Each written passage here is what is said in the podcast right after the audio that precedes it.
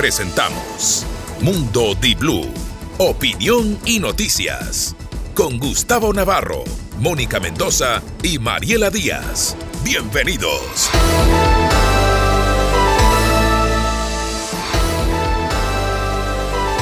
6 de la mañana con 31 minutos. Muy buenos días, damas y caballeros. Es ya 4 de septiembre, iniciamos la semana y información generada también de este fin de semana para todos y cada uno quienes nos están escuchando en este momento, desplazándose por la ciudad de Guayaquil con un tráfico moderado, pese a que han habido algunas solicitudes de ciertos sectores donde todavía no se han hecho operativos para que el ingreso a las escuelas y a los colegios tenga mayor celeridad. Mónica, ¿cómo está? Muy buenos días. ¿Qué tal, Gustavo? Buen día a usted, a Mariela y a toda la audiencia. Sí, es un fin de semana movido, sobre todo en el tema de campaña electoral. Ya los candidatos oh, que llegaron a la segunda vuelta, tanto Luisa González como Daniel Novoa, movieron sus agendas, se reunieron con jóvenes en varias porque ciudades. La, la, campaña todavía no se inicia. Así el es, dice han tenido, cosa. han tenido reuniones con grupos sociales Ah, aquí en Guayaquil, también se han movido tanto eh, los mensajes a la candidata González, retomó el, el- la hierba Luisa que inicialmente se había cuestionado, ahora lo usa a su favor y por el otro lado también el candidato Daniel Novoa. Así es, vamos a tener y sobre todo esta semana también será decisiva en el tema de las elecciones en el exterior. Gustavo, buen día Mariel. Muy buenos días, arrancando semana, nueva Abogada, ¿cómo información, la verdad, eh, Bonita esa blusa, le agradezco, yo le agradezco, usted siempre es muy gentil y muy amable Muy atento, cuando muy me ve, siempre. Elegante, eso es audiencia. De su boca Yo sé no- cuando usted va a los tribunales. De su boca, Yo la conozco- hoy día tengo las nueve una Yo sabía, ¿no? correcto. Yo sabía si entra, pero ah. Trae esos empleadores sapos que no cumplen. Pero bueno, buenos días, arrancando la semana para conversar muchísimo. Lo de Quito, ter 100 horas, bomberos trabajando continuamente. Y usted sabe una cosa, ¿y acaso su vivienda aquí Guayaquil empieza con sus incendios forestales también por la temperatura?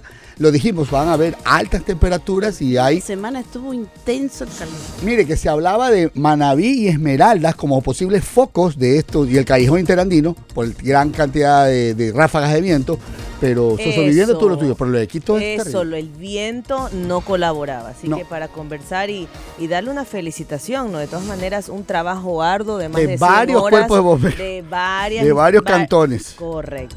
Ok. Bueno, pues 6 de la mañana con 33 minutos. Vamos con titulares inmediatamente, deseándoles que tengan una excelente y productiva semana. Bienvenidos a Mundo Di Blue. Titulares.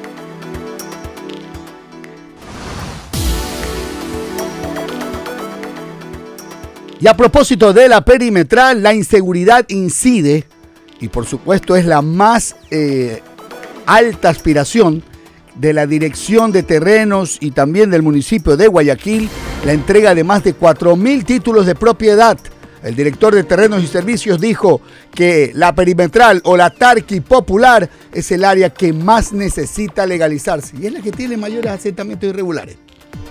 La comunidad Boca Tiputini se tomó el bloque ITT de manera pacífica. Exige que se continúe la extracción de petróleo pese a consulta.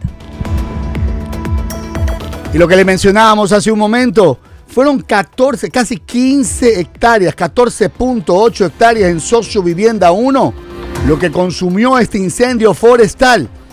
Van 2.417 emergencias relacionadas con incendios forestales receptadas hasta el momento por el E ECU 911. Ocurrió ayer domingo 3 de septiembre y la gente se alarmó, moradores alarmados en el sitio. Y al Consejo Nacional Electoral le llueven críticas y pedidos de investigación, no solo externos, sino internos, por su decisión de repetir las elecciones en las tres circunscripciones del exterior. ¿Sabe lo que dice la Contraloría? Esperen nomás que se declare concluido el proceso electoral, porque va a abrir un examen especial al sistema informático. Veamos. También veremos qué pasa si será o no el punto de inflexión en la carrera presidencial. El careo o debate, como, lo llame- como usted lo quiera llamar, el 1 de octubre será el debate presidencial entre Luisa González y Daniel Novoa, en contextos distintos, obviamente, a los de la primera vuelta. Ahora sí será un toma y dama. Un ping pong, como dicen Yes. por ahí. Y en la Corte Nacional de Justicia, 201 aspirantes a jueces en nueva fase de concurso. En febrero próximo terminaría el proceso de selección para renovar parte de la plantilla el próximo martes, mañana. Inicia la fase de méritos en el concurso de jueces de la Corte Nacional de Justicia. 6 de la mañana con 37 minutos. Tres meses, 90 días ¿Para qué? Dicen por han pasado desde que está en manos del juez nacional Luis Rivera el pedido de la Fiscalía General del Estado para en una audiencia formular cargos por peculado contra el ex vicepresidente Jorge Glass y otros exfuncionarios públicos. Ese mismo juez que declaró la nulidad en el caso Singue, el que sobreseyó a 18 procesados en el caso Drup. Él tiene la causa por obstrucción de la justicia de los vocales de la judicatura. Justicia. Y el movimiento Construye analiza perfiles de candidatos para ocupar cargos en la Asamblea Nacional. Alex- Alexandra Castillo, la asambleísta electa por Pichincha, dice que el movimiento trabaja para captar la presidencia del legislativo. Anuncia una reunión del bloque para el día de hoy. Fenómeno del niño y ahora también, súmele. A un mes del estiaje, el gobierno sigue pensando en la importación de gas y barcazas para evitar los temidos apagones. Los expertos hablan de ir pensando en comprar velas. Pero el ministro de Energía, Fernando Santos, dice que no será, no, no será necesario. Oiga, y esta noticia, agárrese. La mayor parte del presupuesto del Fondo Ambiental del municipio de Quito se destina a sueldos de 47 funcionarios. El presupuesto del 2022 fue de 2,3 millones, de los cuales se utilizaron apenas 1.2 millones. De ese último monto, o sea, de 1.2 millones, 900 mil dólares se destinaron a salarios. Ay, ay, ay. 6 de la mañana, 39 Increíble. minutos. 6 con 39. Y se viene la nueva Asamblea Nacional que se instalará en los próximos meses. Son cinco organizaciones o alianzas políticas las más votadas. Ellas, vamos a analizar qué leyes buscarán impulsar las cinco fuerzas políticas y por supuesto los proyectos pendientes que tiene el legislativo. ¿Y a quién tendremos de invitado hoy? Hoy tendremos como invitado al expresidente de la República, Lucio Gutiérrez, quien está peleando por su curul, asambleísta nacional. Gustavo, una vez que se van a repetir las elecciones en el exterior, está en riesgo ese puesto para él. Literalmente peleando. Literalmente. Chao, Lucio, como dijo el día viernes. Literalmente. Y habló Fausto Murillo, eh, vocal del Consejo de la Judicatura, y mencionó que la sanción del juez Walter Macías es una persecución. Vamos a conversar sobre la entrevista que le dio a Diario Expreso este vocal que dice que es el único que no le debe cuentas a la justicia. Y felicitaciones a Quito. Por octava ocasión es reconocida como destino líder en Sudamérica de turismo. Las autoridades locales esperan que haya una facturación que bordee los mil millones de dólares. En el 2022 hubo más de 800, pero la aspiración es este crecimiento de la capital de los ecuatorianos. Bueno, usted está en Quito, yo me voy a Ambato. La alcaldesa de Ambato mencionó eh, que ha invertido 2,5 millones de dólares en seguridad. Ella promueve la integración de los comités barriales para luchar contra la delincuencia. A mí siempre me ha parecido muy buena idea este tema de comité barriales. Una organización que está luchando de manera privada internamente para poder de alguna manera cuidarse contra la Los barrios la son las células que laten de esta sociedad. Y mira cómo aquí nomás, por nuestro barrio de Caravana, todas las calles se han cerrado, se han unido para Han poner enrejado. seguridad. Cerrado la vía pública y ahí vienen los problemas, Ahí, Mariela. movilidad. ¿Quién les da problemas ese permiso? ¿Quién da problemas esos permisos? Ahí viene el otro hay capítulo. enfrentamientos, ¿no? hay enfrentamientos en algunos sectores. Pero es ese eso o con un o con una pistola ahí en mi calle se me llevan el carro, pues Gustavo, yo tengo que ver qué hacer, pues no tengo otra salida. Oye, yo hoy día vi a un vecino mío topándome fotos de la casa. Lo voy a denunciar. Foto de Voy su a preguntar. casa. Así es, parqueado afuera el man tomando fotos. Mm, Vamos a ver qué pasa.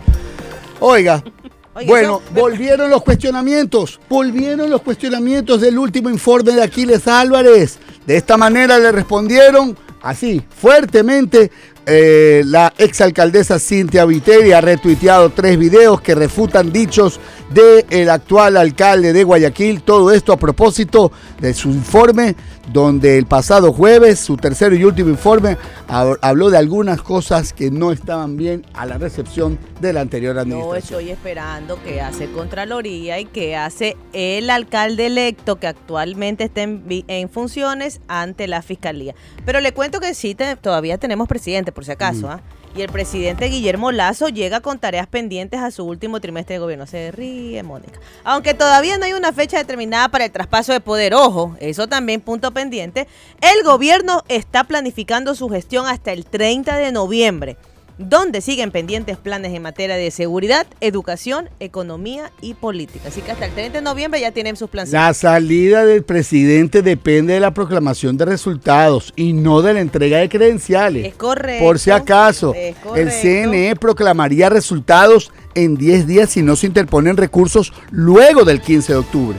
Es decir, 25 de octubre. Y desde allí se cuentan 15 días para la posesión presidencial. Del 25 de octubre estamos hablando que el 10 de noviembre Ya nos vamos a estaría ya, la, noviembre, ya sería la posesión presidencial. Siempre que nadie ponga una impugnación, apele los Aquí está resultados. tu apelación, aquí está tu impugnación. Y el TCE que se demora poquito, ¿no?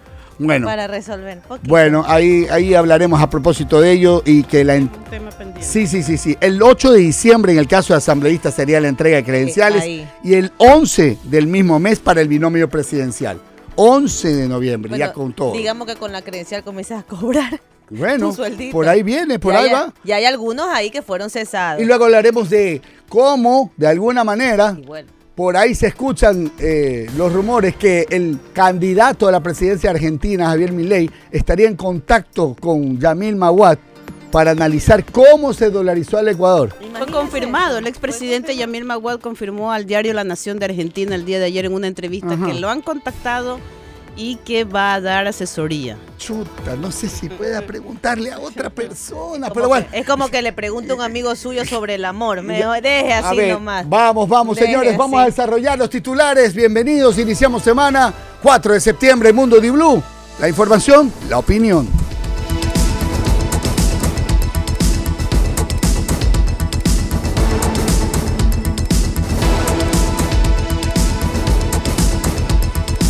Muy bien, pero vamos, arranquemos con esto. Es, es, eh, la transmisión en redes sociales, el alcalde Aquiles Álvarez cuestionó el manejo que tenían las fundaciones, las empresas públicas municipales, cómo recibe y en qué estado la Metrovía, Guayarte, el Centro de Bienestar Animal y las deudas. Ok, todo esto, oiga, me imagino, y está sustentado con una cantidad de Debería, documentos, ¿no? Debe, ¿no? Debe, debe. Bueno, y por acá, eh, luego vienen este, todas las, eh, todas las, después las respuestas mm, mediáticas y sociales y cibernéticas, las réplicas a esto. Bueno, eh, una de las cosas que más eh, afectó, diríamos, y que generó polémica fue que dijo, durante años los guayaquileños nos hemos preguntado siempre cómo se manejaban las fundaciones y empresas municipales y hemos encontrado un manejo desprolijo de estas empresas donde no había planificación. De ahí pasó a los cuestionamientos también la exalcaldesa eh, con tres videos de la alcaldía de la gente a manera de respuesta. El primero se colgó en el cual la desorganización de la Dirección de Bienestar An- Animal, a la que aludió, es mentira el informe de Aquiles Álvarez, dice, han pasado más de 100 días desde que la administración de Cinta Viteri dejó funcionando y en perfecto estado la primera Dirección de Bienestar Animal, señaló en voz en off este video. Ahora, ¿cuál es la realidad? Nosotros los ciudadanos que no estamos cerca de, de- de estas unidades, queremos saber, eh, dice, en 100 días lo echaron abajo. ¿Es posible? Sí, puede ser, pero lo otro es que el informe estaba pendiente y estaba dentro de los cuestionamientos.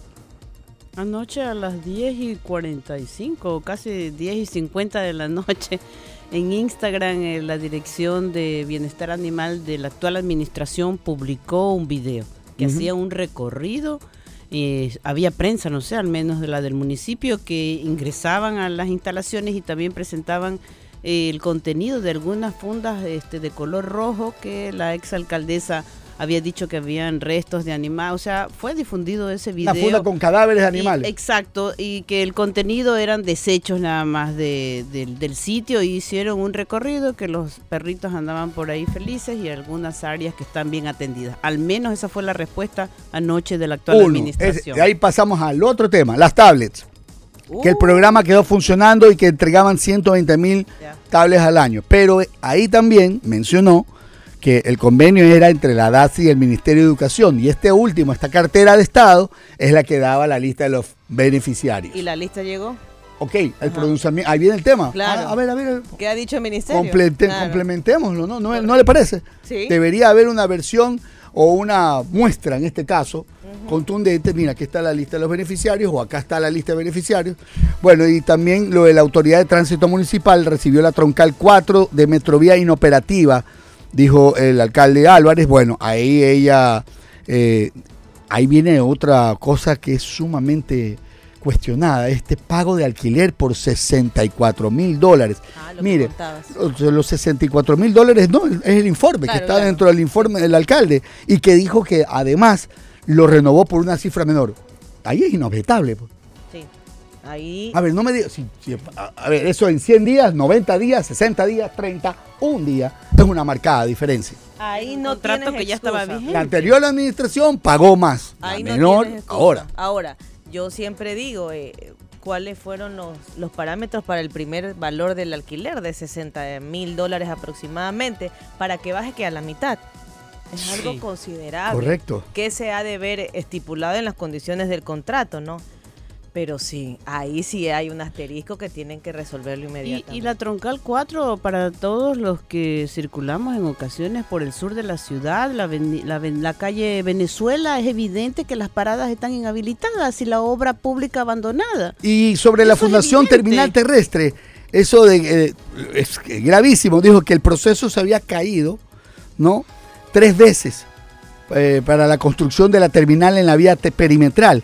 Se cayó tres veces por fallas técnicas. ¿Recuerda usted cuál es la otra terminal que quieren eh, construir? ¿Cuál? La que La vía La es Costa. e- esa que está sobre la perimetral justo antes de que usted baje, as- antes del eh, cementerio metropolitano, antes de bajar a la vía hacia Puerto Azul, la vía a la costa. Ah, usted viene por la perimetral, Ajá, ajá, ajá. ahí hay una parada, Sí. podremos decir, Informal. impro- improvisada, Súper informal. donde la gente informal. que va hacia la vía a la costa tomaba estas unidades. Bueno, ahí justificaban una presencia. Pero primero que arreglen lo pendiente, Bueno, digo yo, ¿no? ¿Para está. qué, ¿Para qué gastar más? Yo entiendo que es algo necesario, porque es verdad, es una parada muy informal y muy peligrosa, porque ahí circula bastante Y carro. sobre lo otro, dijo que había una evasión de tasas con un perjuicio de 3 millones al año de la Fundación Terminal Terrestre y que la adjudicación de islas comerciales en este centro comercial no contaba con un proceso de contratación. Hay unas cosas que han sido contestadas.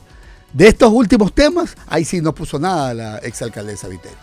Ni lo de la terminal terrestre ni lo de la ATM, solo habló de los perritos y de las tablets. Según Expreso, hay de la gestión de Viteri suman 38 exámenes de Contraloría. ¿Cuántos? ¿Cómo- ¿Y cómo han salido? 38 exámenes de Contraloría, Y asumo que salieron bien, Mónica, porque yo nunca he 28, escuchado. 28 informes generales de auditoría aprobados se encuentran publicados en la página web. Otras 8 acciones de control están en ejecución. Y los auditores se mantienen verificando información y otros dos adicionales están planificados y pendientes de ejecutarse. Bueno, ahí sí, las personas vamos a, a analizar otro tema también sobre lo que en este 2023, la meta de la dirección de terrenos también del municipio de Guayaquil es fortalecer las acciones para titularizar a la mayor parte de familias que se asientan allí. Ahora, Diego Jalil Santos es el titular de la dirección que conversó con Diario El Universo y dijo que la nueva Guayaquil, la meta para este año, es entregar la mayor cantidad de títulos de propiedad a familias de diferentes sectores y con ello dar paso a que llegue la obra pública municipal. Sí, pero ahí dice, ¿cuánt- ¿cuáles son estas zonas que han identificado? Bueno, eh, el sector de la Tarqui Popular, es decir, todo lo que usted ve en la perimetral cuando pasa desde eh, Ciudad de Dios, hay 12 mil predios. No, solamente hay 12 mil predios. Ya. Ciudad de Dios, Imagínate. una cooperativa. Y ahí hay voluntad de Dios, hijos de Dios, todo lo, todo lo que en este caso eh, genera Todos los descendientes de. Monte Sinaí. Entonces, si dice que 12 mil predios hay solamente ahí, la última entrega la hizo en julio la administración anterior con 1.300 títulos. ¿Ya? ¿Cuántos en total dio la administración anterior? Esa es una buena pregunta. Mira, y yo te lo aseguro, ya, el año van a terminar con 4.000 títulos entregados. Pero no es nada. Por no es nada, Gustavo. Es poquísimo, es, Es muy lento. Es Para, muy- la- para lo que necesita. Ahora, qué complicado que es también. Ahora yo entiendo. Manzanizar, sí. Eso. las medidas, eso, que si eso ajuste, que vuelva a hacer la medición. Tienes que entrar a una regularización. que usted está trepado en un extrema, cerro, sí. bájese del Sí, cerro. sí, sí, ¿ah? Yo Bueno, entiendo que no es una tarea fácil la regularización de estos bienes eh, irregulares. El área con mayor cantidad de predios sin regularizar es el noroeste de Guayaquil. En el sur, eh, bueno, no es casi nada. Bueno, la Trinitaria. Pero ahí el noroeste, ese es el nuevo Guayaquil. completito. Ahí está entero. Ahí es donde también los indicadores más bajos de necesidades básicas. Es decir, satisfechas. Claro. Y es la más alta de Lo las que pasa es insatisfechas. que un lote sin regularizar no puede acceder a ningún tipo de servicio básico. Pero es Ese que- es el problema. Es que ahí viene el tema, los famosos certificados de adjudicación. Eso no sirve para nada. Y, y pregunto yo, ¿no? Sirven. Tiene el título debidamente inscrito en el registro de la propiedad, donde salga que Mariela Díaz Aragón es dueña de ese lotecito, Manzana 1, Villa 1, al lado del compadre Juanito. Ahí, Pero es que ahí eso viene el otro sirve. tema. Mire, los grupos familiares que reciben títulos no pagan impuestos sino después de cinco años. Hay una exoneración, Hay una exoneración del es. valor del título. Sin Pero embargo, está bien, a mí me parece bien. Ahora, exiges inmediatamente servicios básicos en el momento en que estás ya con tu registro. O sea, vas a recibir algo por lo cual, entre, no entre comillas, no estás pagando. No estás pagando impuestos.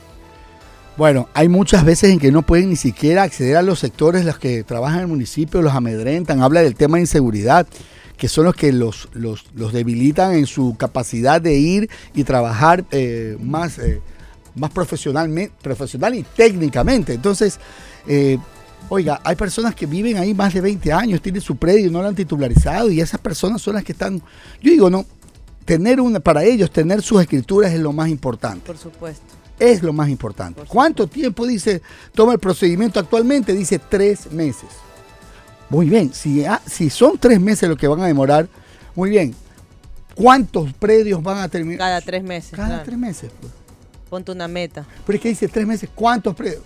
Ah, Para mí no está muy claro es la efectividad con la que van a trabajar. O por lo menos qué tipo de, de, de- de aspiración. ¿Cuántos son los predios que no están legalizados? Todavía no lo sabemos. Dicen 12 mil solo en uno. Pero existe una data este, Exacto. completa. Solamente ellos la saben, Sí.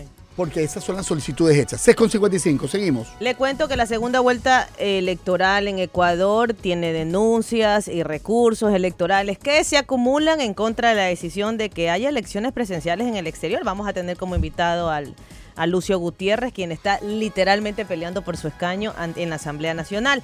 11 impugnaciones presentadas ante el Tribunal Contencioso Electoral debido a que se escogerán por segunda ocasión asambleístas nacionales y del exterior tras anularse los votos registrados por vía telemática. Eh, se en el Tribunal Contencioso Electoral. Solo en ese organismo se interpusieron 11 recursos en contra de la resolución del organismo. La última ingresó este sábado. Entre los pedidos constan candidatos asambleístas. El expresidente del Tribunal Contencioso Electoral, Medardo Oleas, cree que las denuncias no cesarán porque la decisión del organismo electoral está plagada de ilegalidades. No es todo. El CNE también tiene por ahora dos denuncias en la fiscalía. El movimiento Construye acusó a la Junta Especial del Exterior por su decisión de invalidar las elecciones a pesar de no tener competencia para hacerla. También el actual candidato a la Asamblea por el Partido Sociedad Patriótica, Lucio Gutiérrez, lo hizo porque su curul en el legislativo estaría en riesgo de repetirse las elecciones. Ya a estas denuncias se suman también exhortos que surgen del mismo Consejo Nacional Electoral.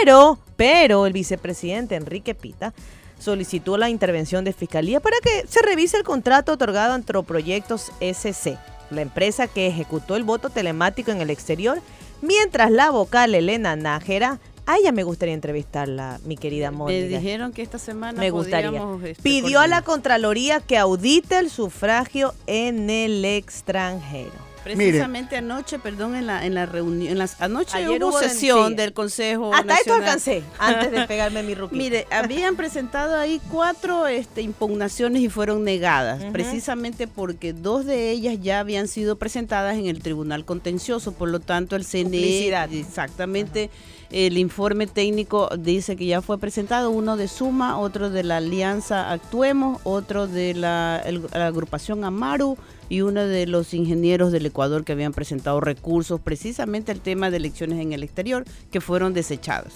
Y ahí nuevamente la consejera Nájera se quejó y dijo que normalmente los informes no llegan numerados, es una confusión.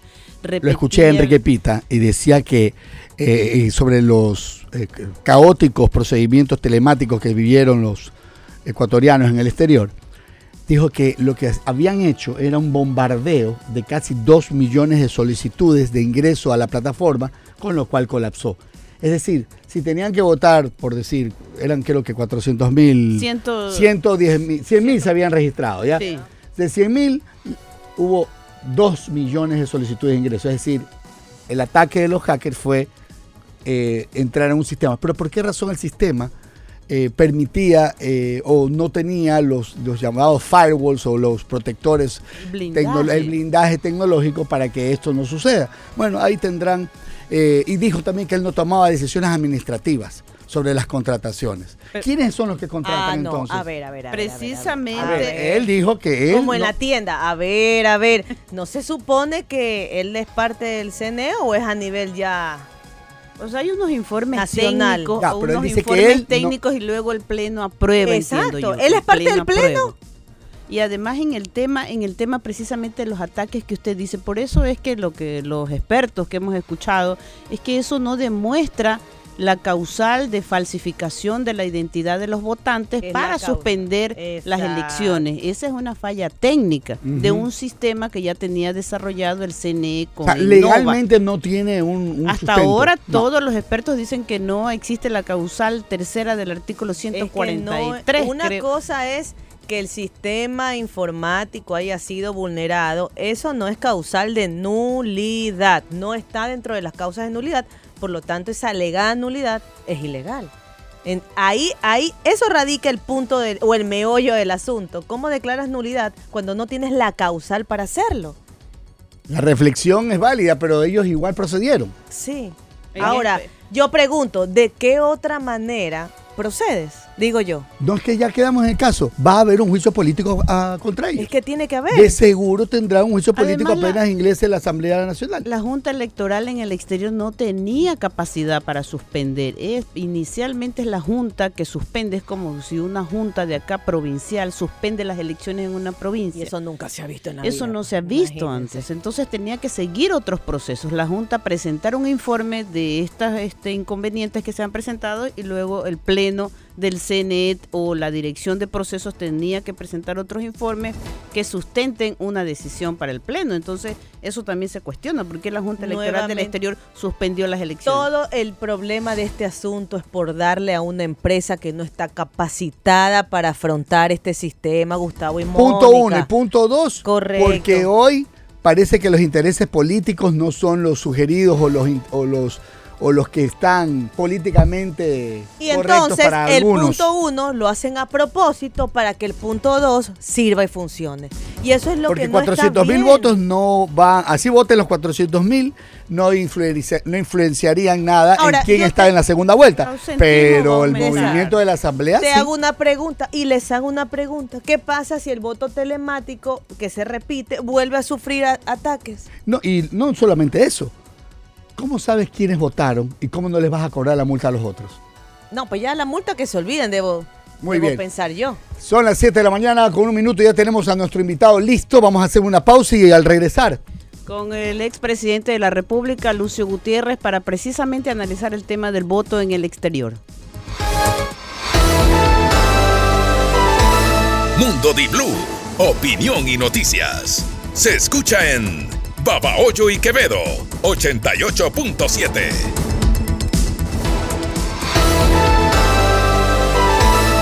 Estás escuchando Mundo Di Blue, noticias y opinión. Inicio de espacio publicitario.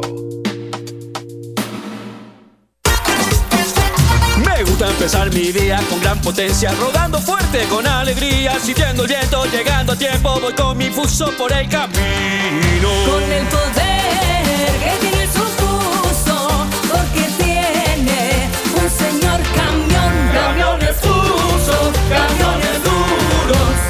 Para ser un verdadero duro necesitas fuso, un señor camión. Camiones fuso, camiones duros. Fuso. Encuéntranos en Quito, Guayaquil, Cuenca y Ambato.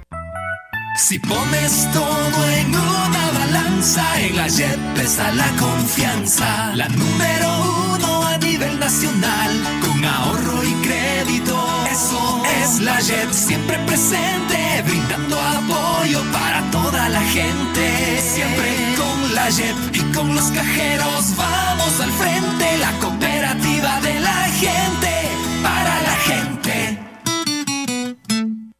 Dice ja, se dice bo, se dice jabolines, se dice pon, se dice ga, se dice póngale jabolines. Póngale, póngale, póngale, póngale, póngale jabolines. La protección sin límites para motos y carros. Lubricantes Caboline lo tiene. Por eso, que no te pongan cualquier cosa. Se dice ja, se dice bo, se dice jabolines, se dice pon, se dice ga, se dice póngale jabolines. Caboline, protegiendo motores por generaciones.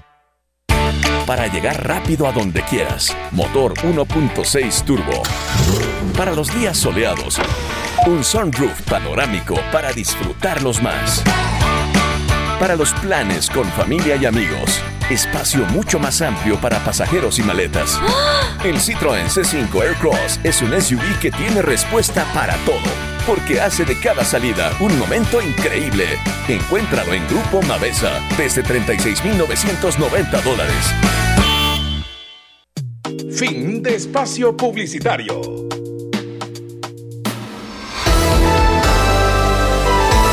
Mundo Di Blue, opinión y noticias. Se escucha en Machala 88.7.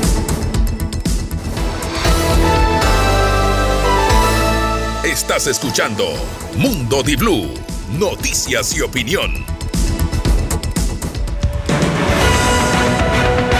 Mundo Di Blue presenta Contrarreloj. Estamos conectados con el expresidente de la República, Lucio Gutiérrez, quien está peleando una curul para el asambleísta nacional, que está en duda todavía eh, en vista de la repetición de las elecciones en el exterior y la falla en el sistema de, eh, de telemático que se realizó el 20 de agosto pasado. El CNE suspendió las elecciones y está previsto que se repitan el 15 de octubre junto con la segunda vuelta electoral. Estaba tomándose un cafecito el coronel, pero parece que eh, hasta que lo veamos en la imagen se habrá levantado a algún sitio. Eh, quisiera que lo escuchemos. Eh, estas son las últimas palabras que dio a propósito de esta acción que presentó ¿no? ante los, lo que sería un presunto prevaricato en contra de los consejeros del CNE. Escuchemos lo que dijo el coronel. Ellos con electorales no pueden No. Bueno, está- ya está listo. Sí, buen día, buen día, coronel. Eh, Mónica Mendoza aquí en Mundo Di Blue les saluda. Me acompañan Gustavo Navarro y Mariela Díaz para esta entrevista y conocer cómo está la situación de su candidatura. ¿Está en riesgo o no? Bienvenido a Mundo Di Blue. Buen día. Buenos días, muchísimas gracias por esta oportunidad. Un saludo a través de Diblu a todos los ecuatorianos que nos están escuchando. Esta es una maniobra que realiza el Consejo Nacional Electoral y que las órdenes vienen definitivamente desde Bélgica, pero como siempre, pues cuando se actúa con malicia, las cosas no salen bien. Para que me ganen la curul, el correísmo debería sacarme 115 mil votos de diferencia y según el propio vicepresidente del CNE, históricamente en el exterior no han votado más de 80 mil personas y en las últimas elecciones, en las del 2021, votaron 90 mil personas. Y si votarían más de 90 mil, no todas van a votar por el correísmo. siempre los votos se distribuyen en algunos candidatos y yo pues tendría que sacar cero para que el correísmo saque, repito, 115 mil y de esa manera ganen esa curul.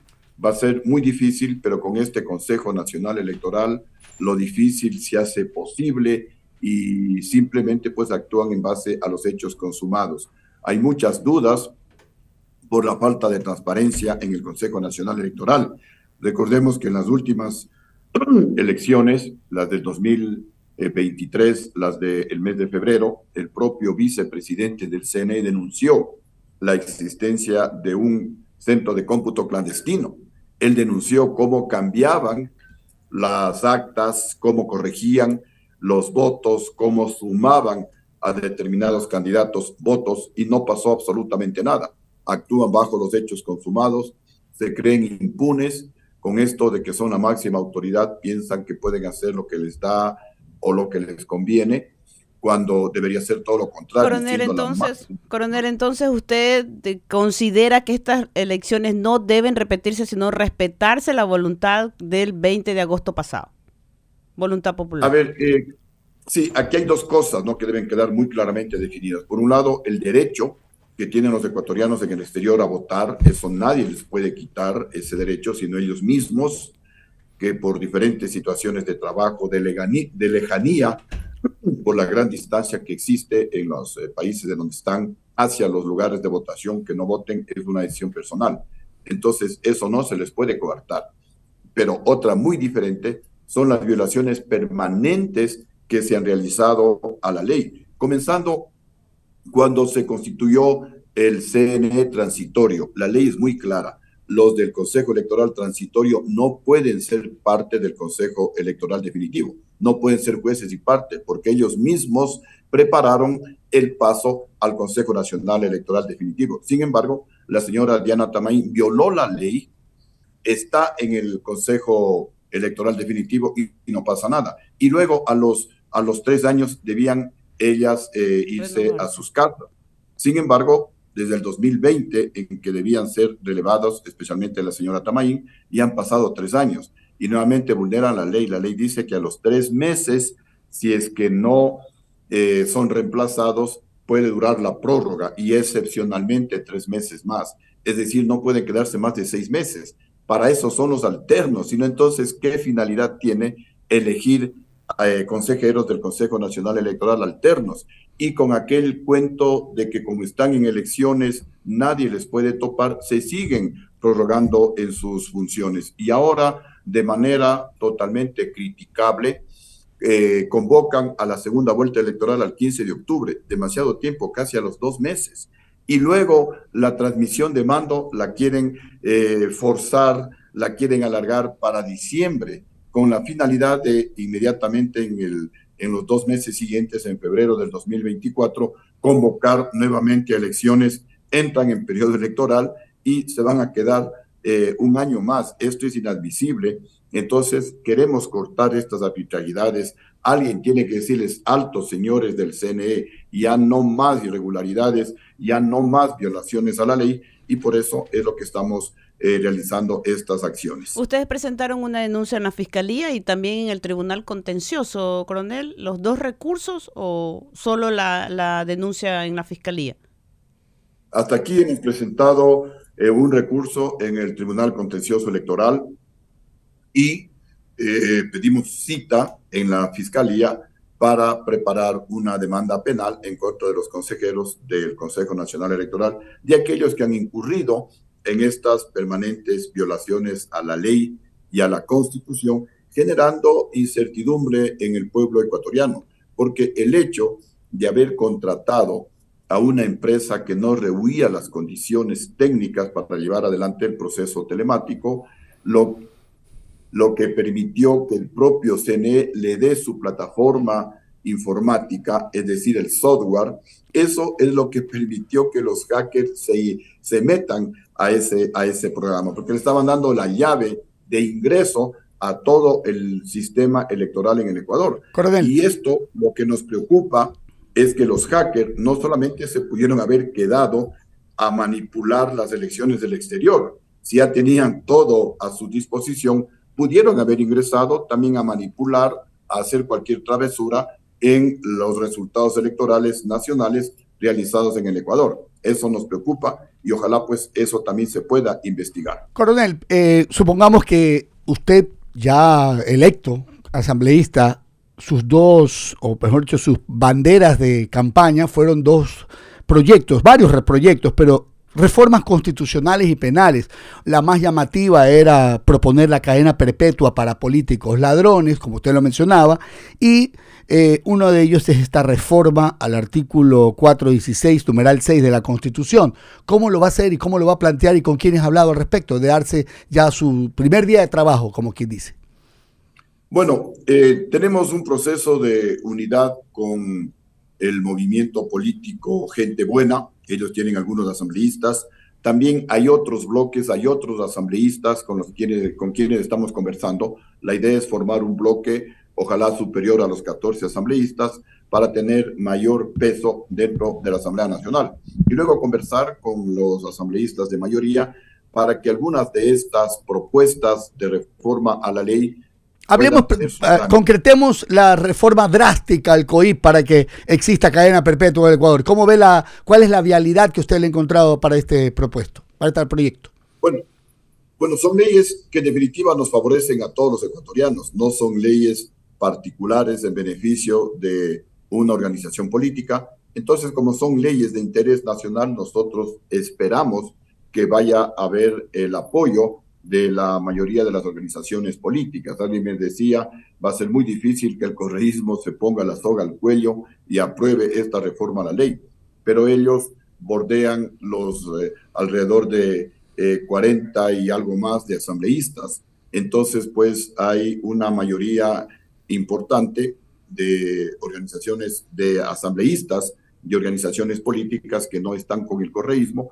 y que podrían aprobar el impulso de estas reformas a la ley. Porque la idea es que si no somos drásticos, eh, eh, las cosas en el, Ecuador no, en el Ecuador no van a cambiar. Y la idea no es llenar las cárceles con gente condenada a cadena perpetua. La idea más bien es todo lo contrario, que las cárceles estén vacías, que nadie vaya a cadena perpetua, que los políticos entendamos que el poder es para servir, para trabajar en beneficio del pueblo, no para robarle la plata al pueblo ecuatoriano. Y si alguien comete esa infracción, debe tener la certeza de que debe devolver la plata o quedarse eternamente en la cárcel. Es decir, ¿Cadena el dinero no perpetua solo para esos delitos o también incluiría pornografía infantil o algún tipo de violencia infantil que también es uno de los proyectos que tenían en otras, en otras tiendas? Sí, la propuesta es cadena perpetua para los políticos que están en una función pública, se roben el dinero del pueblo ecuatoriano hasta que devuelvan la plata robada y luego se someten a la actual legislación penal. Lo propio para los jueces y fiscales corruptos que piden dinero para dejar en libertad a, a delincuentes, especialmente de cuello blanco, hasta que devuelvan la plata que recibieron para cometer esa infracción y entonces se someten a la actual legislación penal. Si no devuelven la plata, en ambos casos, ahí sí se quedarán eternamente en la cárcel. Coronel, También buenos días. la propuesta Siga, es para siga, los sicarios y violadores. Ok, ok. También incluye sicarios, o sea, violencia eh, contra la mujer y todos estos temas de asesinatos y sicariatos eh, que han sido parte de, de la agenda de estos grupos irregulares. Sí, para los sicarios y violadores de niños y de niñas. Y también la propuesta es que todos los privados de libertad, es decir, todos los presos, tendrán que trabajar para pagar por la alimentación y también para que se rehabiliten, de tal manera que los que no tienen cadena perpetua y puedan salir en libertad lo hagan para trabajar y no para robar.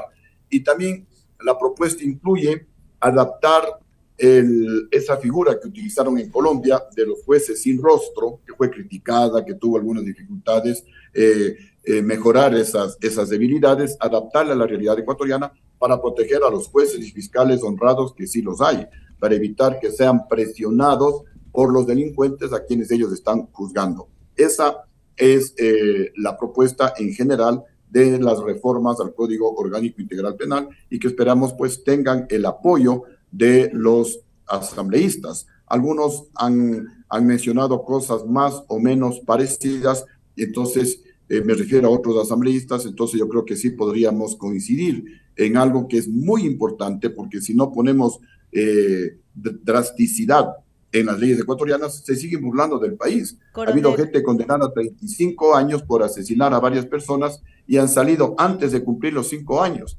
Entonces, esta es una burla para el país. Esto es un mal ejemplo para los ecuatorianos, quienes pues siguen cometiendo delitos porque saben que los jueces son comprables, porque saben que no les va a suceder mayor cosa si cometen esos delitos. Coronel, si su curul no se ve afectada en, en esta repetición de las elecciones en el exterior, ¿usted desiste de los recursos que está planteando o los continúa?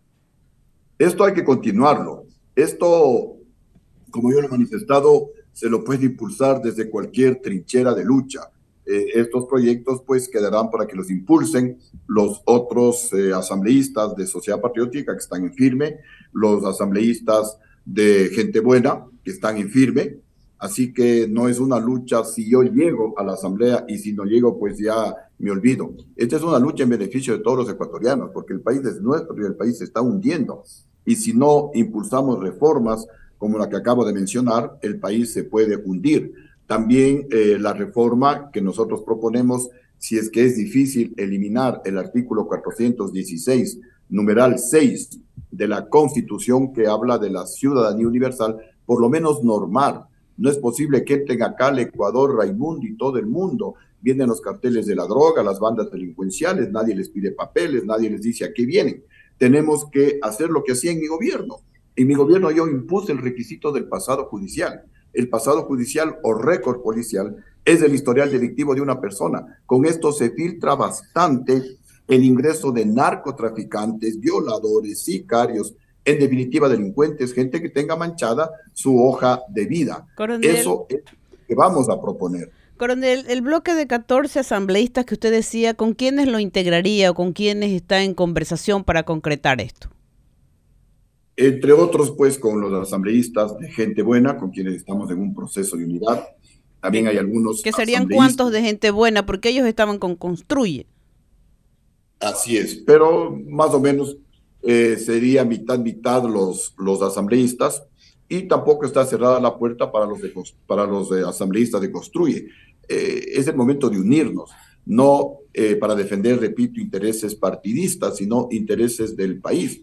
Y también hay muchos asambleístas independientes de movimientos locales, de movimientos provinciales con quienes hemos conversado, y cada uno tiene sus propuestas, así que eh, vamos a hacer un pool de, propuestas en beneficio de todos los ecuatorianos para llevarlo a la Asamblea Nacional. Es el momento de unirnos, creo que hoy más que nunca es, eh, es importante y actual la frase de o nos unimos o nos hundimos. Así que la idea es formar un equipo de trabajo dentro de la Asamblea Nacional y también formar un equipo de trabajo con el presidente de la República, porque hay propuestas que llevamos en beneficio de la generación de empleo. Esto es ¿Su particularmente... voto a favor de quién será en la segunda vuelta entonces? Bueno, eh, nosotros pues estamos por tomar una decisión conjunta. Somos tres organizaciones a las que nos hemos unido, Gente Buena, el Batallón por la Paz y la Democracia y Sociedad Patriótica. En todo caso, yo pienso que la tendencia es votar por el candidato Daniel Novoa, que eh, está realizando propuestas como aquella de que no habrá impunidad. Una de las cosas que más le hunde al país es justamente la impunidad. Se roban el dinero de los ecuatorianos, eh, eh, van a la cárcel a los que les logran atrapar y salen de la cárcel y no devuelven un dólar de los 8 millones de dólares que debían devolver de la plata que se robaron del pueblo ecuatoriano.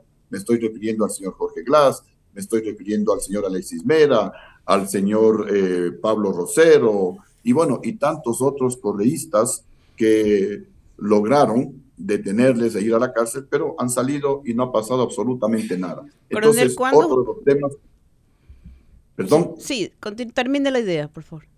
Sí, otro de los temas fundamentales que tenemos que erradicar del Ecuador es la impunidad. Y justamente por eso son las reformas al Código Orgánico Integral Penal. Si no le moralizamos al Ecuador, si no hundimos, enterramos para siempre aquellas frases que se crearon en el correísmo, de que no importa que robe con que haga obras, o que los sobreprecios o coimas son acuerdos entre privados, o que si roban, roben bien, eso nos está matando a los ecuatorianos eso aleja la posibilidad de inversiones productivas en el Ecuador y si no hay inversiones no hay trabajo, aumentará la pobreza, la delincuencia y el país pues terminará de hundirse. Así que tenemos que darle con mano de hierro a la delincuencia, a la impunidad, a la corrupción y por ahí pues creo que es el camino y eh, que ha mencionado el candidato Novoa y eso es lo que tenemos que apo- apoyar los, los ciudadanos ecuatorianos que queremos justamente que se recuperen esos valores éticos, cívicos, morales que fueron pisoteados en la época del correísmo. Eh, Coronel Lucio Gutiérrez, de los 562 proyectos legales represados en la Asamblea, ya sabemos entonces que tiene una propuesta de la reforma al COIP y a la Constitución para que haya cadena perpetua en el Ecuador. Eso lo tenemos muy claro. Pero habla usted también y dio una, una entrevista al portal Primicias en que dijo que iba a priorizar la ley de extinción de dominio y a perfeccionarla y en su trabajo con la ley de gestión de riesgos sobre el fenómeno del niño. Esas son las tres propuestas principales de agenda o y en qué específicamente se refiere usted en cuanto a la ley de extinción de dominio. ¿Cuáles son sus observaciones? A ver, eh, también eh, vamos a impulsar de manera prioritaria la ley de gestión de riesgos. Esto es fundamental, esto tiene que aprobarse inmediatamente porque el fenómeno del niño nos está tocando la puerta y ya mismo comienza Pero ya está el proyecto, a- ya está aprobado. a dar sus efectos catastróficos. A ver, en el tema de la ley de extinción de dominio, Ajá. el problema que tiene es que desde que entra en vigencia es para adelante, no tiene retroactividad como ninguna ley. Entonces, nosotros lo que estamos proponiendo es un proyecto de ley que lo llamamos de investigación, de justificación Se quedó con- Hello, el internet. eh, y de está. probados. Ok. Sí, estamos crear conversando con... Ajá. para que con esta ley fortunas sospechosas de años atrás se puedan investigar sin ningún problema. Podemos investigar fortunas sospechosas de expresidentes, de exalcaldes, exprefectos, ex jueces, ex fiscales. Y si no justifican esa fortuna sospechosa, se la incauta en beneficio del pueblo ecuatoriano y ese mal funcionario público pasa a órdenes de la justicia. Es una ley muy simple, una ley matemática, en la que simplemente se le dice, a ver, usted fue ocho años expresidente o alcalde o prefecto, ganó tanto por año, debería tener tal patrimonio familiar. ¿Cómo así tiene esta fortuna tres, cinco veces mayor? Justifique. Si justifica, pues todo bien, no pasa nada. Si no justifica, repito, se le incautaría esa fortuna, esos bienes mal habidos en beneficio del pueblo ecuatoriano. Coronel, Para concluir, eh, ¿cuándo sería el plazo para que el Tribunal Contencioso les dé una respuesta a su recurso? Bueno, ellos deberían pronunciarse en unos 10 días, es decir, en esta semana deberían eh, dar un veredicto. Y luego, pues, hay un procedimiento. Si el, el juez que está investigando este, esta denuncia eh, lo, se pronuncia afirmativamente o negativamente, las partes pueden apelar y entonces sube al Pleno. Y esperemos, pues, que ojalá hasta mediados de este mes haya una, una respuesta. Y luego, pues, hay la alternativa de ir a la Corte Constitucional. La idea, repito, es sancionar a estos malos consejeros del Consejo Nacional Electoral, que ellos deberían ser los primeros en dar ejemplo, que deberían ser los primeros en observar la ley y son los primeros que están violando la ley. Lo otro, el derecho que tienen los ecuatorianos a votar, pues eso no se los puede coartar Ok. y estamos completamente de acuerdo en que puedan los ecuatorianos que no lo hicieron votar Listo. en esta elección. Listo, coronel, muy amable. Ha estado con nosotros el coronel Lucio Gutiérrez, expresidente de la República y quien pelea una curul en la Asamblea Nacional. Muy buenos días. Muy buenos días, muchísimas gracias, que Dios bendiga al Ecuador.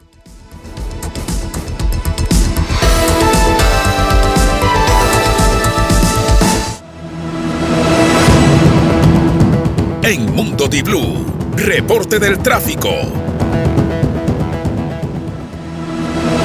a toda la ciudadanía y específicamente a quienes están viniendo desde las diferentes eh, urbanizaciones y zonas residenciales de la vía a la costa.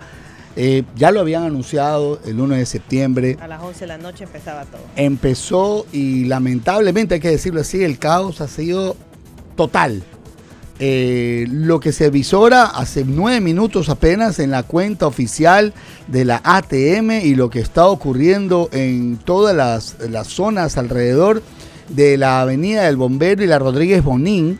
Eh, los conductores eh, que continúan por la vía a la altura de la Universidad del Pacífico y avanzan eh, han tenido que hacer un giro inusual, lo mismo quienes salen. Por la Bonín, todo Ajá, eso, ¿no? Exacto.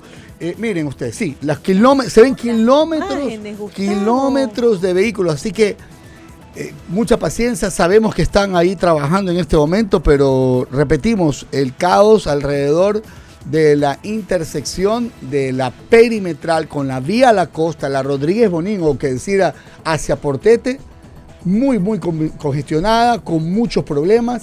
Eh, de su lado también ya la perimetral se ve afectada, ya se sabe que no pueden bajar los vehículos fácilmente en este anillo vial y esos son los reportes que tenemos Ahora, hasta se el momento. pide que se restringe el paso de camiones, por lo menos de 7 a 9 de la mañana. Correcto. Porque hay muchos colegios Válido. y escuelas y es la única vía que tienen los miles de moradores. Lo pide un usuario en su cuenta de Twitter a la ATM Guayaquil, lo cual me parece, me parece muy válido, sobre todo en ese horario, ¿no? Y, y súmele a esto que la transportación pública tiene algunas líneas que han sido eh, Cambiadas cambiado su, su lugar de tomar pasajeros porque son las líneas 8, 9, 17, 35, 49, 61, 69, 71, 75, 76, la 118, la 120, la 121, 122, 140, 142 y 157.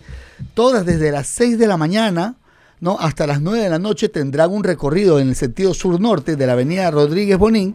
Deberán tomar la oreja que está habilitada para el desvío hacia vía la costa perimetral. Y después de las 9 de la noche tendrán otro sentido. Ah, eh, de la avenida Rodríguez Bonín deberán tomar la avenida del bombero y tomar el primer giro en U, semaforizado que se habilitará a la altura. Ya ayer estaba habilitado a la altura de la Primax y del Río Centro. Sí, ya está viradito. Ya. Oiga, y hasta el 7 de octubre tienen estos mantenimientos. Y la Metrobastión y el alimentador de la Metrovía también lo propio. Es decir, se vienen días difíciles. servicio a la comunidad, no vengan para Vía La Costa Que- pero es que, pero es, que es, es la realidad. hasta que terminen de arreglar ese puente. Las imágenes que están en la red social X, gracias a nuestro amigo Elon Musk, es de, son terribles. Está Sí. plenamente congestionado.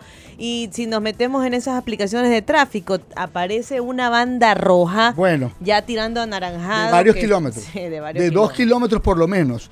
Entonces, repetimos este nuevo ejercicio de habilitación del desvío por el, el cierre del paso elevado de la avenida Rodríguez Bonín y la avenida El Bombero. Manténganse al tanto con las cuentas oficiales. De su lado también hay un siniestro de tránsito en el parque japonés, esto es decir, en la Kennedy Norte, en la Miguel H. Alcíbar. Eh, precaución al conducir.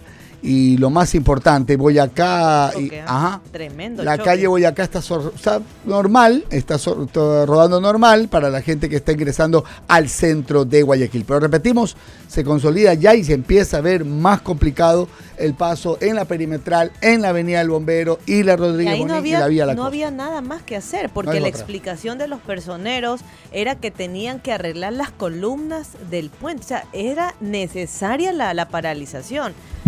La verdad, a persinarse y a escuchar Mundo Di Blue desde tempranito si Muy usted bien. tiene que llevar a sus hijos al colegio. para Hacemos que una pausa y vaya regresamos. informado.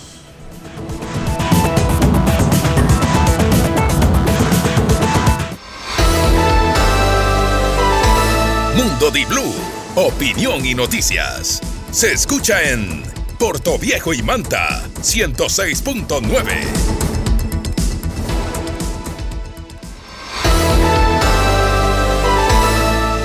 Estás escuchando Mundo Di Blue, noticias y opinión.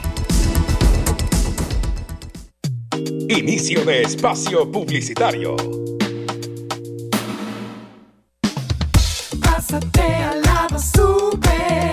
Super para ti, super para mí. Si alguien dice no, yo siempre digo sí. Olvidemos las recetas, vamos a experimentar. Aquí la variedad no cuesta más. Pásate al lado, super aventuras, super aceitunas, super rico y sano, fresco de verdad. Super los momentos, super variedad, super calidad. Aquí no cuesta más. Pásate al lado, super. En Super Maxi, la frescura, el servicio, la tranquilidad y la variedad no cuesta más. Juanito, a los tiempos. Pedro, ¿todo bien? Vi que quedó terminada tu casa. ¿Cómo hiciste para terminarla tan rápido? Fácil. Comisariato del Constructor más cerca de ti y encuentras de todo y con precios increíbles. Varillas, cubiertas, cemento, herramientas eléctricas, iluminación LED, acabados para baños y cocina, pinturas, de todo y más. Encuéntranos en Guayaquil, Durán, Daule, Milagro, Naranjal, Quevedo, La Troncal, El Triunfo, Playas, La Libertad, Manta y Machala. Chévere, ahora seguro renuevo mi casa. Claro, ahora ya sabes dónde comprar. En el Comisariato del Constructor. Para más información, www.comisariatodelconstructor.com. Encuentra a tu nuevo favorito, Chevrolet Joy Sedan Black. Viaja con comodidad gracias a su amplio espacio interior y cajuela con gran capacidad para ir con todo a donde te lleven tus ganas de pasear. Chevrolet Joy Sedan Black con cuota desde 199 dólares. Encuentra a tu nuevo favorito. Ven a Chevrolet. Aplican términos y condiciones. Fin de espacio publicitario.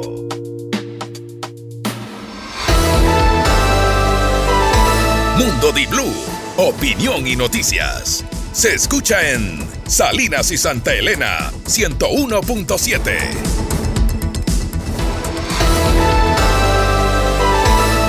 Estás escuchando Mundo Di Blue, noticias y opinión. 7 de la mañana con 32 minutos, 7 con 32 minutos. Gracias por escuchar Mundo Di Blue en todos los diales. Saludamos a la gente de Machala, Babahoyo, Quevedo, Puerto Viejo, Manta, Ambato, La Tacunga, Loja y por supuesto, cuando no decirlo a los ecuatorianos. Oiga, Informados de tempranito. los que están rodando en New Jersey, ya pasando todos los puentes de la bahía de Hudson y todos los que van a sus zonas de trabajo, a los parques industriales, nos escuchan en Spotify. Así que gracias a quienes nos están escuchando allá, a todos los ecuatorianos que se enteran de lo que pasa en su país. Y ahora esta que viene a continuación, no menos inverosímil, es realmente impresionante. ¿Por qué la Corte Constitucional Cuénteme está eso, en riesgo?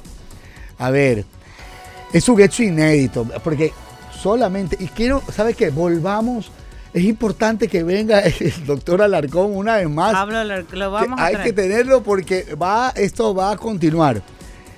Un juez de Montecristi, yo no tengo ningún reparo de dar el nombre, se llama Leiber Quimis. Quimis, Leiber Quimis, como el- la población que hay en Manabí, dispuso al Consejo de Participación la conformación de una veeduría que evalúe el cese de funciones de la Corte Constitucional.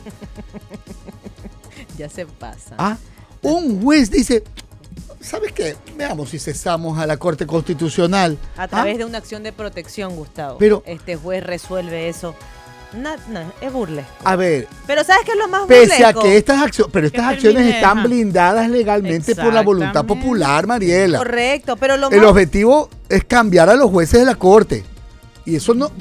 Mira, esta acción de protección admitida el 29 de agosto del 2023 por el juez de Montecristi, Leiber Quimis, no fue apelada por el Consejo de Participación Ciudadana y Control Constitucional. Control Social, perdón. Es que está a No, favor, pues, pues. Sí, están a favor. Claro. Ellos son, pues, lo que lo están Ahora, buscando. se dice que hay una intencionalidad y manipulación política que se está forjando para desliti- desli- legiti- legitimar, caramba. Deslegitimar, deslegitimar, deslegitimar. Las Yo deslegitimo, tú deslegitimas, ya. Nosotros deslegitimamos.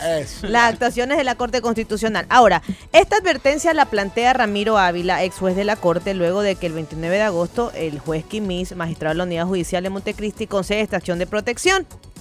Mira. También se buscaría revisar todo el proceso de la conformación de la Corte Constitucional. O sea, no solamente revísame lo que has hecho, sino cómo te conformaste. Mire, eh, Pablo Dávila, ex vocal del CPCC transitorio, aseguró que tratar de cambiar a la actual Corte Constitucional es una estrategia de orden político para desestabilizar el país.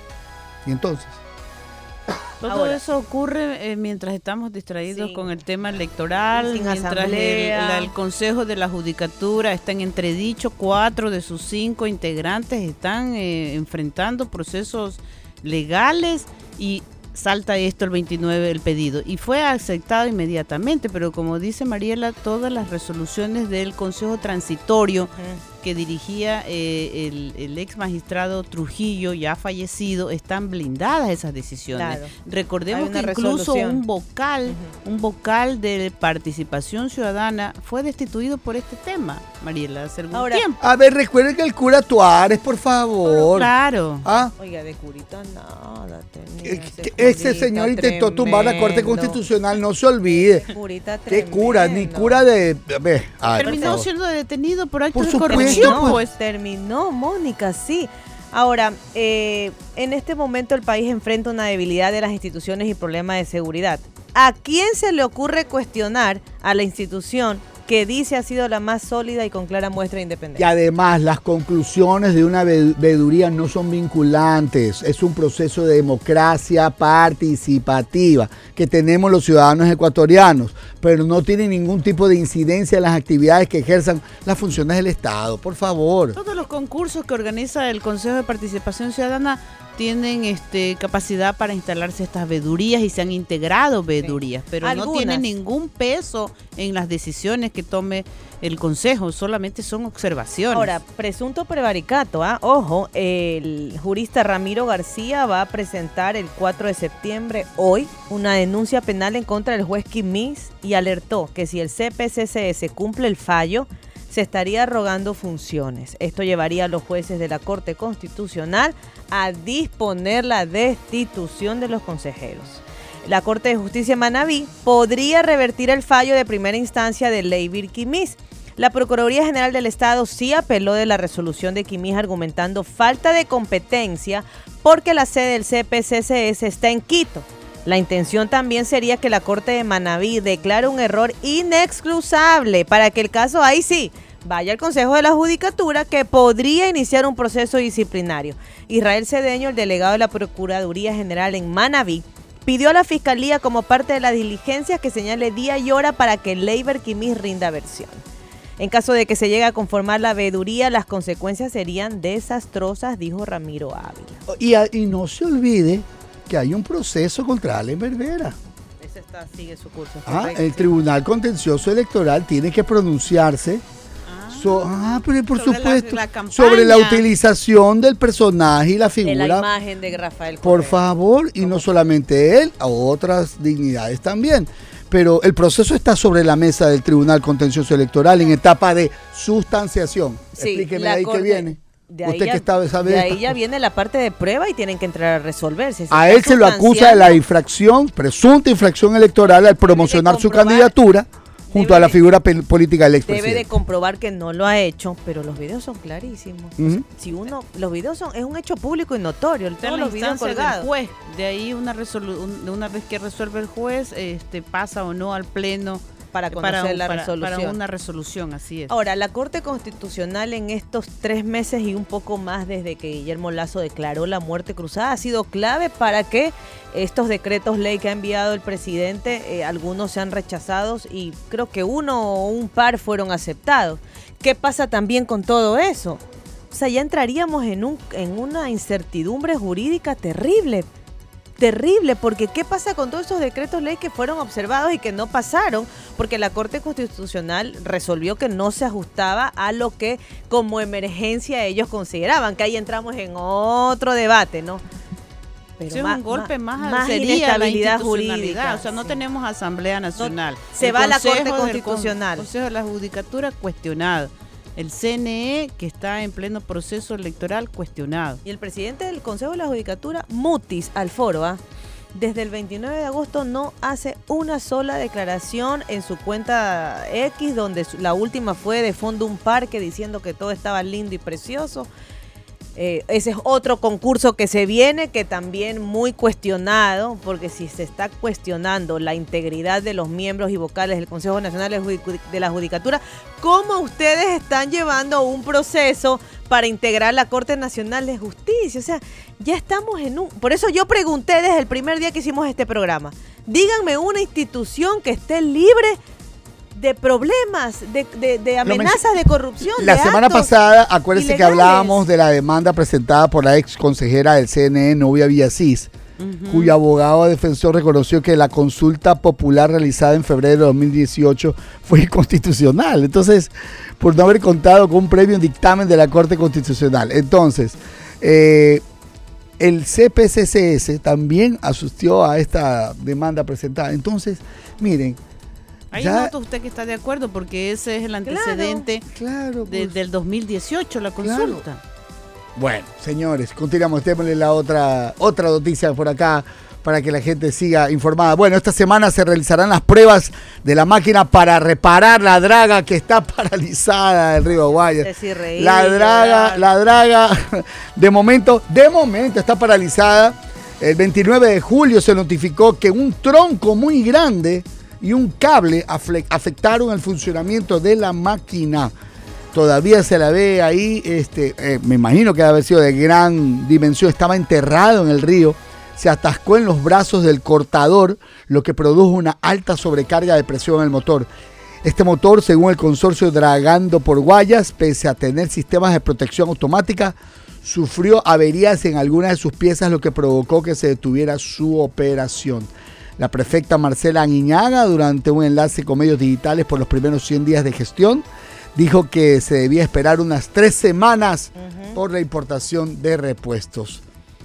Ay, ay, ay, ay, ay, qué vaina, ¿no? Y en una buena noticia esta semana, el 7, se inaugura el Mall del Norte en la avenida Francisco de Orellana. Ya está. Eh, alrededor de 50 millones son las inversiones, pero ahí también es necesario atender el tema de la movilidad. Ahí hay De tres, con- sí, hay tres centros comerciales, grandes centros comerciales. Y esas- Está el Río Centro Norte, Ajá. está el Mall del Río Sí. y está ahora más adelante, el, Mall del Norte. El Mall del, el Mall del Pero, Norte. pero Gustavo, en esa zona que es más adelante ya el redondel para la zona de las orquídeas, la mucho Ah, hay lote, tres redondeles. Eso es un Hay- caos hay el vehicular. redondel de, de vergeles, el de orquídeas y el otro que, que, bueno, no es un redondel, pero es el giro hacia eh, la perimetral y que conecta más adelante con Pascuales. Hay Todo unos eso giros complicados en la Francisco Orellana. la Francisco Orellana tiene algunos sí. puntos ya que deberían de verificarse si se hacen pasos elevados. Así pero es. no como el de la Juan Tanca. Ahí se, requiere un intercambiador, creo yo, pero de por sí ya es un problema el, el transitar por esa zona. Todo este redondel que le conduce hacia Vergeles, todo eso.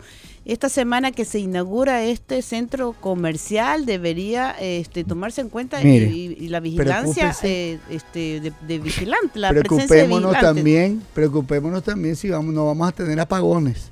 Ah, en un mes. Vaya, vaya, pues, a un mes de que se presente el estiaje. Eh, Si no llueve en el callejón interandino, señores, bueno, en la región amazónica, eso es una caída de la generación en las principales plantas hidroeléctricas del país. Y hay algunos analistas energéticos y catedráticos que dicen que hay que ir pensando en comprar velas. Gustavo, hace, hace dos, más de dos meses veníamos hablando del tema, esperemos que no llegara la hora lazo como la hora sixto que tuvimos que cambiar los horarios. Me tenía que levantar más temprano por Los el horarios por los apagones, que, pero ya debió haberse tomado una decisión. Estamos a menos de un mes de lo que se ha anunciado que comenzaría el estiaje, entonces no se ha tomado ninguna decisión en ese Oiga, sentido. Y que se olvide, yo no sé, el Ya no, ministro nos van a, ya no nos van Es a que- vender pero es que, ¿sabe energía. qué? Pero escuche lo que dice el no ministro nos van a Santos. vender. Ya dijeron, no te pero, vamos a dar. pero escuche lo que dice eh, el, el- Sigue el mi- ministro Santos en funciones Sí, después del papelón del Yasuní. Sí, pero es que, escuche, dice que él tiene dos salidas. ¿ya? Una- La primera sería la importación de 50 millones de pies cúbicos de gas para poner a tope la producción de termogás Machala. Ya, ok. Pero que complementaría esto con más generación a través de una planta con una capacidad instalada de 465 megavatios. ¿Qué planta? ¿Dónde está esa planta que él dice que va a instalar? ¿Y con qué plata? Uno. Dos. Y que funcionaría con Fuel Oil 4 y 6. Ya pues, ok, olvídese. Pues. Porque olvídese Colombia, ya descartó. Ahora sí ya descartó la, que le va a vender Colombia algo. Porque ellos también necesitan eso. Sí, pues. recursos Bueno. energéticos.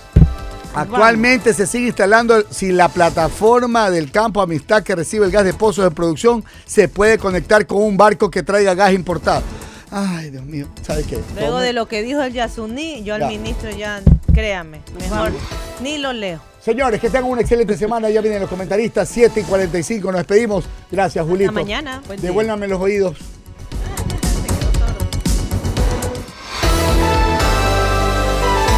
88.9 presentó Mundo Di Blue.